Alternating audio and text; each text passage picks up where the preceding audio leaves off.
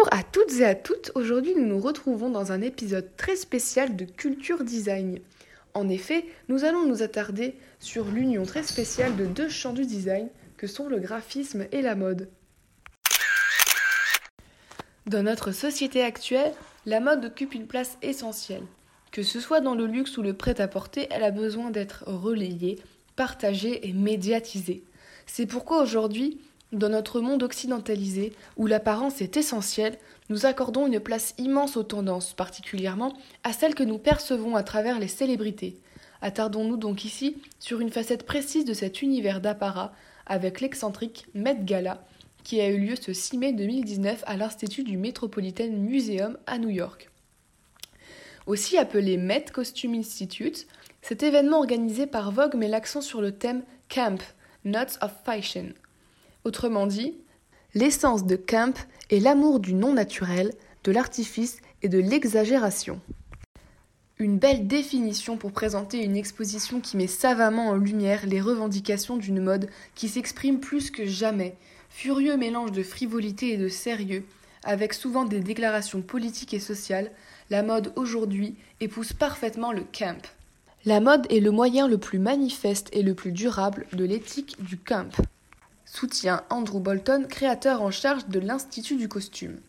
Ce sont les personnalités d'Hollywood qui occupent le podium et défilent dans des tenues plus audacieuses et surprenantes les unes que les autres.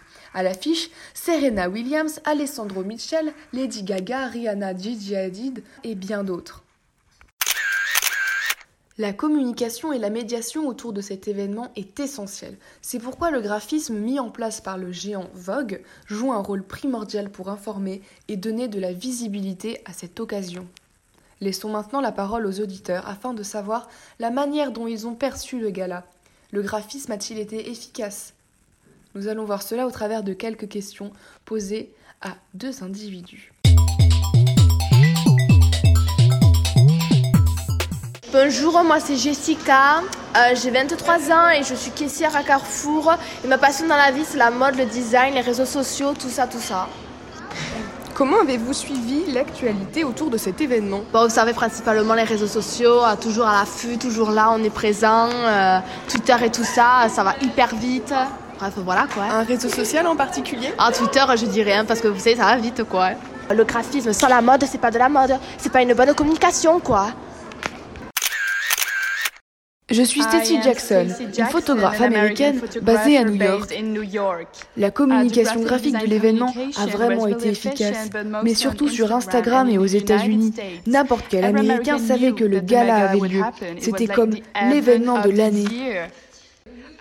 Je suis abonnée au compte Instagram de Vogue, donc je savais qu'il y aurait un gala. Um, Et Lady Gaga a posté la photo d'une robe qui était juste incroyable.